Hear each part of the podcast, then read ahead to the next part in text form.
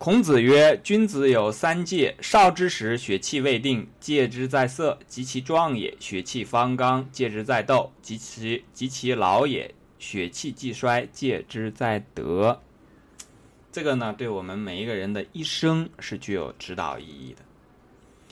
他讲的这个三戒，讲的少、壮、老，其实就是说，按这个佛学的讲法呢，叫做成住坏坏空，因为。少壮老之后有一个他没有讲，是叫做死，成住坏空就和这个，呃少壮老死是一样的。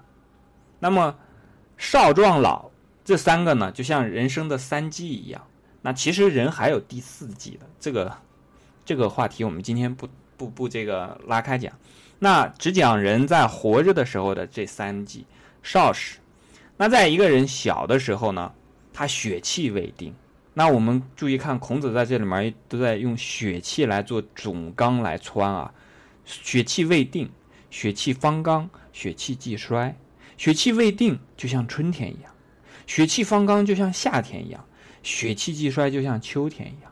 那么到了血气未定的时候呢，就像春天的这个这个草啊、树啊，刚刚开始发芽，刚刚长出一个小小的苗，那这个时候叫血气未定。当到了这个夏天的时候呢，比方说麦子、稻子已经成长出来，然后甚至都开始开花抽穗了。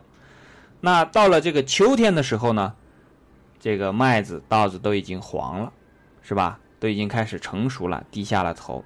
那我们在看到它黄的时候，也要看到它这个马上就要这个就是面临枯死了，已经枯死这个这个状态，血气既衰。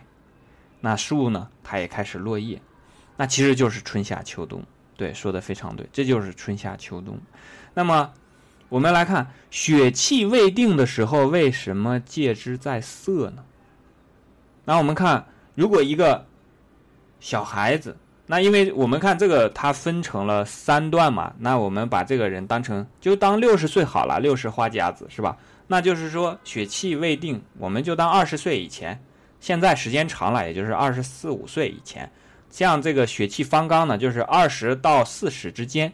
那么血这个及其老也，血气既衰呢，就是这个四十到六十。如果一个人活的时间长点，比方说活九十岁，那你就把这个十岁到呃呃这个一出生到三十岁算成血气未定。但是这种九十岁的人太少了，我们就还是按六十岁来，因为六十花甲子这个正好来相。比比喻，那么如果是在二十岁以前呢，尤其是到了这个十六七、十七八的时候呢，如果他这个戒之在色这一点，或者说在更小的时候，如果他没有树立好很好的人生方向的话，父母经常夸奖这个孩子，哎呀，好漂亮啊，如何如何的这个夸奖这个男孩子如何招女孩子喜欢呀，这个夸奖这女孩子如何招男孩子喜欢，然后再长大了之后，到了成年之后。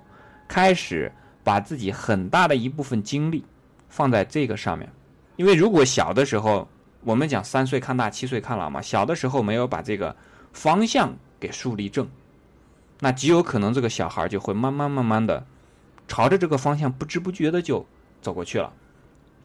那么到了这个十七八的时候啊，就可能把自己经常打扮打扮，怎么样去这个和异性开始交往，那这样的话呢，难免。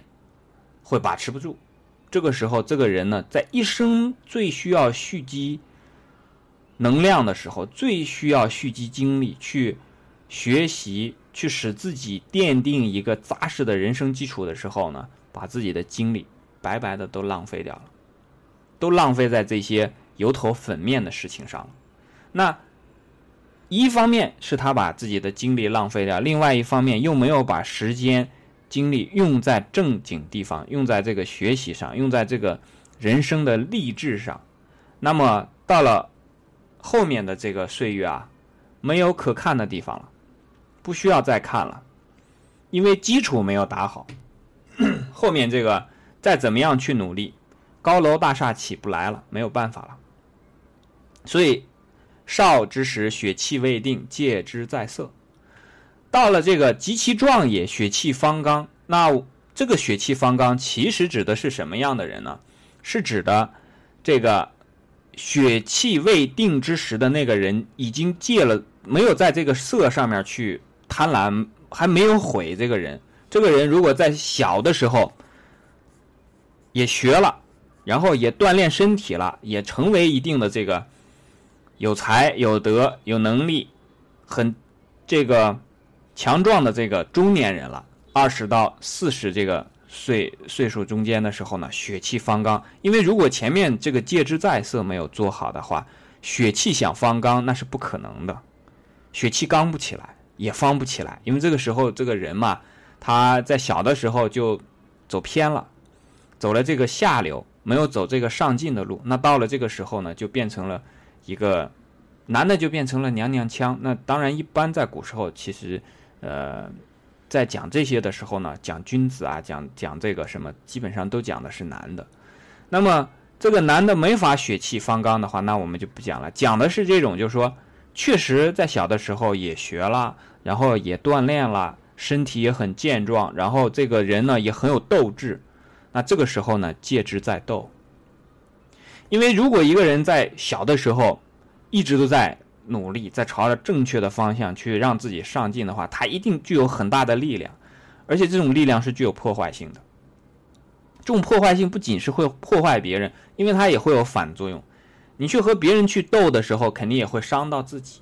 但我们人来到这个世上，不是为了和别人争斗的，这和现在的这个社会啊，说我们来到这个社会上就是为了竞争，就是为了这个胜，就是为了赢，这个其实是。嗯，不一样的，和这个地方说的是不一样的。这地方说戒之在斗，就已经很明确的告诉你了，人生不是一场争斗，尤其在你能量最强、这个力量最大的时候，都不要去斗。那你更何况是你小的时候和你老的时候，是吧？那所以，在《论语》当中所告诉我们的人生的方向，不是一场争斗，也不是一场竞争，更不是仅仅为了活着。那么，这个介质在斗呢，是让你把你的力量蓄积起来，然后你可以在你真正的有成果的地方去，因为你在这个时候你需要开花结果嘛。你如果把这个时候，比方说一斗，把自己的这个很宝贵的这个这个这个资源基础浪费掉了，那你等你真正要成果的时候，那你就成不了了。怎么成果？没法成嘛，是不是？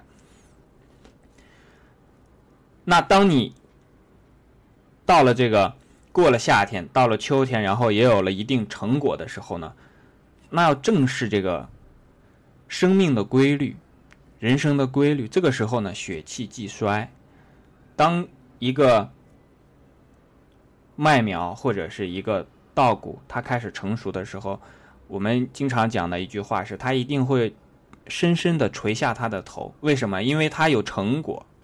只有在这样的人，只有这个之前在少时努力，在中年不与人争，有一定涵养修养的人，在老的时候才能深深的低下自己的头，因为那个时候他有自己的成果在，是那些成果才能让他自己变得踏实，才能让他变得像一个很稳重的人。如果一个人在老年的时候还是嘚嘚瑟瑟，还是这个。很轻浮的样子的话，那你就几乎可以知道了，他之前的岁月，几十年的岁月，纯属这个胡闹瞎玩，是吧？所以这个时候呢，戒之在德，因为你这个时候已经有德了，那你这个时候需要的是什么？需要的是，比方说，对于一个麦子，对于一个稻谷，需要的是把自己化成灰，然后去变成第二年的这个。这个再一次轮回里的这个生命的养料，因为生命是 生生不息的。今年的这个麦子稻谷的秸秆不管你烧了也好，还是不烧也好，放在地里，明年它就作为养料再重新作为作物长出来了。真正的生命是这样的，是一直在轮回的。那么到了你血气既衰的时候，及其老也，那你就不要再再去得了，你还希望自己。直挺挺挺的这这个继继续这个生长下去，那你就把这个规律就打破了。打破之后是什么结果呢？那就是一个绿油油的植物，然后忽然碰到了一场大风雪，在这个大风雪里面，它也肯定度过不了。因为你再怎么这个希望自己得，再怎么希望自己长，你还是斗不过自然规律。等大风雪来的时候，那我们就会看到别的这个稻子、麦子已经变成了秸秆，那还有一个这个被冻成了一个冰柱子，在那示众。